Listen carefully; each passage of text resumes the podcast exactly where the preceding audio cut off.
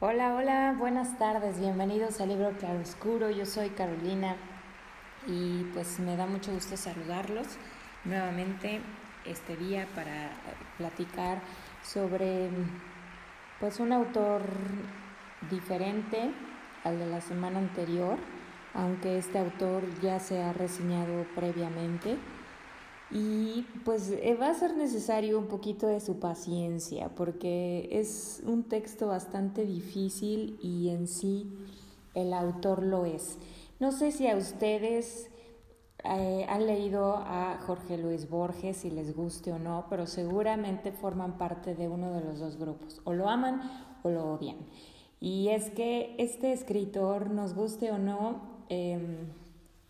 pues es de los escritores, de los grandes escritores de Latinoamérica, es escritor argentino que nació en 1899 y que causó gran impacto en la literatura eh, latinoamericana desde su, desde su momento. Él realmente llegó a ser famosón pues más, más al, al, pues a la última etapa de su vida, ya siendo realmente grande era un hombre, pues era todo un personaje y hay quienes lo aman y lo idolatran diciendo que es el mejor escritor de todos los tiempos y hay quienes dicen que es un escritor muy pretencioso, muy arrogante y que no tiene ninguna consideración para los lectores comunes. Lo cierto es que em, pues es considerada su obra como pues genial y, él fue pues realmente uno de los grandes cuentistas de nuestro tiempo. Vamos a hablar de uno de sus cuentos eh, que, podemos encontrar en obras completas de Jorge Luis Borges y se llama Requiem Alemán. Em, es, un, es un cuento complicado porque no, no podemos leerlo sin tener cierta... Bueno, desde luego podemos entrar en él, leerlo y después eh, ver qué es realmente lo que nos produjo, que es un poco lo que, lo que yo hice y, tengo que reconocer que haciéndolo así em, parece un relato un poco eh, interesante sin duda porque bueno, hay que reconocer que este escritor Jorge Luis Borges tiene una narrativa impecable, es una persona que te atrapa desde, desde el momento en que, en que escribe, se, da muy bien a entender. Y fíjense que yo tenía en su momento la idea de que él era muy rebuscado y de hecho sí leí uno de sus cuentos eh, por primera vez que se llamó El Aleph que ya les reseñamos aquí en Libro Claro Oscuro a través de nuestra querida Elizabeth. Pero em, eh, ya un poquito ahondando en la vida de Borges, en su momento él, este, alguien le hizo precisamente la observación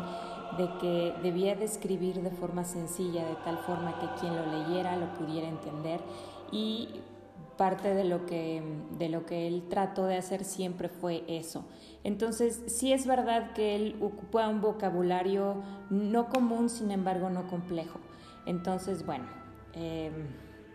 es, un, es un cuento que se puede entender, es realmente la historia de un hombre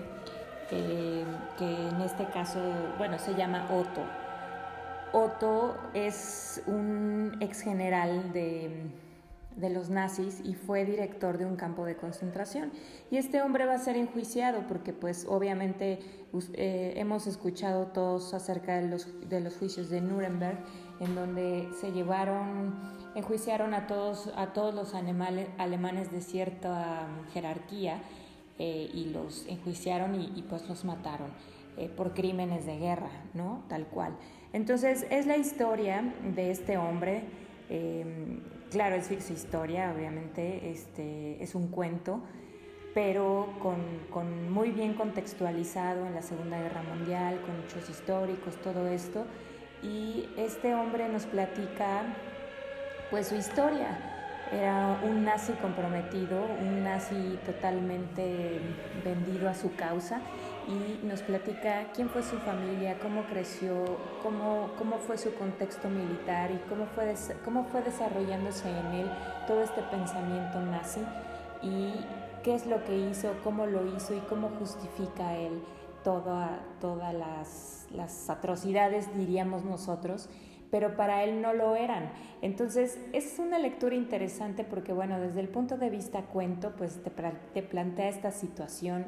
y, ya, y tú, y tú como lector pues puedes elegir simpatizar o juzgarlo todo el tiempo, pero precisamente este personaje lo que te pide es que tú entiendas su situación y más que declararlo no culpable, más bien que comprendas la situación por la que por la cual él llevó a cabo todo esto. Y realmente es un hombre que en ningún momento eh, se victimiza o se, mm, se, justifica queriéndose salvar, sino más bien eh, justifica sus hechos a partir de, lo que él piensa, de todo el pensamiento nazi y toda la filosofía que hay detrás de ello, y enfrenta las consecuencias de forma eh, pues no voy a decir que valientemente o simplemente él las afronta porque sabe que lo que él hizo lo volvería a hacer, etcétera, ¿no? Entonces resulta una lectura interesante y sin embargo la parte, la parte compleja, la parte de aquellos que, que conocen a Borges, la parte de aquellos que les encanta la lectura filosófica, y, qué es realmente lo que se admira de Borges en este cuento, ya que para que él hubiera podido lograrlo era necesario que él tuviera todo un conocimiento exhaustivo de la obra de, en este caso, cierto personaje llamado Nietzsche, que seguramente lo han escuchado o incluso lo han leído, y es imposible no leer este este cuento sin que, sin que salgan a relucir nombres como Nietzsche, como Schopenhauer, como Bernard Shaw, como Zaratustra, etc. Y realmente lo que sucede con este cuento es que Borges está haciendo, eh, el argumento de Borges al escribir este cuento es justificar o más bien dar a relucir, a evidenciar que los nazis malinterpretaron el nacionalismo y toda la filosofía que Nietzsche plantea. Por muchas razones, em, pero principalmente porque finalmente los nazis lo que hicieron fue eh, ejercer una violencia em, total y absoluta para el que fuera diferente a ellos el que pensara diferente, el que fuera en contra. Y bueno, no solamente fueron los judíos, fue, fueron los negros, fueron em, diferentes, diferentes personas, incluso los mismos alemanes que no estaban de acuerdo con los nazis. Y entonces nos va desarrollando toda esta, toda esta pues, filosofía detrás y, y se vuelve una obra maestra por esa razón porque realmente para, para poder ser escrita y para poder trazar y construir a este personaje de Otto fue necesario que tuviera, en este caso Borges tenía un manejo extraordinario de la obra de Nietzsche y conocía a perfección el pensamiento profundo detrás de él, su filosofía, su nacionalismo, todas sus ideas, todos sus, eh, sus argumentos y las fue plasmando de forma, además, desde el punto de vista de él, como los nazis la entendieron, porque los nazis pues también eh, siempre, fue, siempre fueron em, predicadores de ella. Eh, y, la fue manifestando en este personaje de una forma magistral, dicen los que saben. Yo particularmente que no soy ni, ni, domino ni soy fan tampoco de la obra de Nietzsche y que además eh, toda esta cuestión filosófica no es algo que, que me atraiga de primera instancia. Honestamente tengo que decirles, leí este cuento porque lo tuve que leer, porque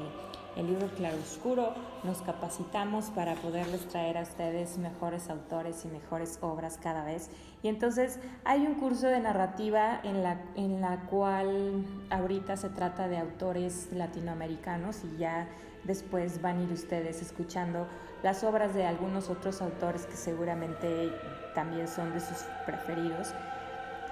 Em, realmente no era algo, no era un cuento de Borges que yo hubiera elegido. Si, si he de decirles algo, yo prefiero al Borges poeta que al Borges cuentista, no porque no reconozca que es bueno, sino porque a mí, a mí en lo particular, me parece que sí, efectivamente el hombre era tan culto y estaba tan capacitado en filosofía y en pensamiento humano y todo eso, que leer, que si yo no estoy a su nivel, pues pienso que no puedo entenderlo de igual forma. Y sin embargo, también puedo decirles que el cuento en sí, simple y llano, como yo lo hubiera podido leer sin todo el bagaje cultural que él tiene, me pareció también un cuento interesante y que em, desata tus propios pensamientos, aun cuando tú no tengas... Em, todo, todo el cargado en tu cerebro, toda la obra de Nietzsche o muchos más pensamientos filosóficos. Este era un hombre que, que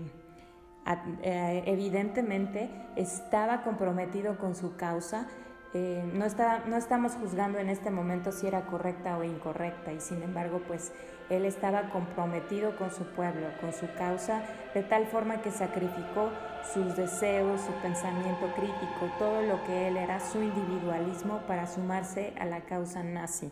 Y no tenía miedo de morir, incluso en, algún momento este, una de las frases famosas de, este cuento era, em, a ver, déjenme decírselas exactamente para no mentirles, Em, y, que dice, mi carne puede tener miedo, pero yo no. Porque al final, pues este hombre, y bueno, no es que les esté spoileando, pero realmente todos los juicios de Nuremberg acabaron en muertes. Entonces, este hombre sabe que va a morir y entonces una de sus reflexiones o uno de, sus, de los pensamientos relevantes de, de este, de este libro o de este cuento es, mi carne puede tener miedo, pero yo no, manifestando que es natural en el hombre tener miedo y, a lo mejor que es cuando, que es a lo que apelan a veces entre, en, las guerras o, en las luchas eh, terroristas o cosas así, el, daño físico, porque es una, una, cosa muy humana. Y sin embargo hay, hay aspiraciones más allá de, lo físico o del dolor o del sufrimiento terrenal que son las, cosas que te hacen trascender, que tienen que ver con algo que es espiritual, que es algo más elevado a lo de este mundo. Y entonces eso te, da otra perspectiva en la que el, en la que el miedo, en, el que, en la que el dolor o, en la que el enfrentar la muerte eh, no es realmente el punto importante. Y, bueno, es, este, realmente este punto lo podemos pues apreciar no solamente en los nazis, sino en muchos grupos em, de diferente índole, religiosos o no, este, por ejemplo los musulmanes o los mismos cristianos. Em, eh, creo que todas, todas las, en este caso las civilizaciones em, o, todas las, las ideologías en su momento tienen esta aspiración más allá de lo material, de lo terrenal, de lo, de, lo vano, de los deseos de la carne o de, o de los deseos inmediatos, ¿no? Entonces es, es, otra de las cosas que, que, leyendo este libro pues podemos ir como, como desentrañando. Evidentemente, como ya lo mencioné varias veces, hace, hace gala de un conocimiento eh, pues muy, muy completo de, toda esta filosofía. Y bueno, pues eso es una de las cosas que, se pues que se, se resaltan principalmente en, en este cuento. Y pues creo que es uno de los cuentos que mm, vale la pena recomendar y pues entrar directo. Incluso pues sé que en muchos, en muchos casos, en muchos temas, en cursos o en diplomados, es necesario leerlo precisamente por el valor filosófico y académico que presenta para quien lo lee, porque hace referencia pues no solo a muchos autores, sino a muchas filosofías, historia universal, o sea, es realmente una obra documentada, aunque es un cuento corto, entonces es de las cosas que a Jorge Luis Borges les, le agradece pues el mundo de la literatura, todos los que son fans de él. Y los que no lo somos de, de esa forma, creo que también es, podemos reconocerlo, podemos llegar a apreciarlo y podemos llegar a agradecerlo, es decir, un, un hombre comprometido con su literatura y que eh, nos, nos, aporta bastante conocimiento en el simple hecho de poder leer un cuento que escribió. Eh, esto, este cuento viene en recopilados de cuentos que se venden de, de Jorge Luis Borges, ahí lo pueden ustedes encontrar. Y, pues es una lectura recomendada para ustedes, sobre todo si les gusta mucho la lectura filosófica y más bien profunda y complicada. Creo que la van a disfrutar mucho y si además tienen ustedes la virtud de ser muy cultos, pues creo que doblemente la van a disfrutar.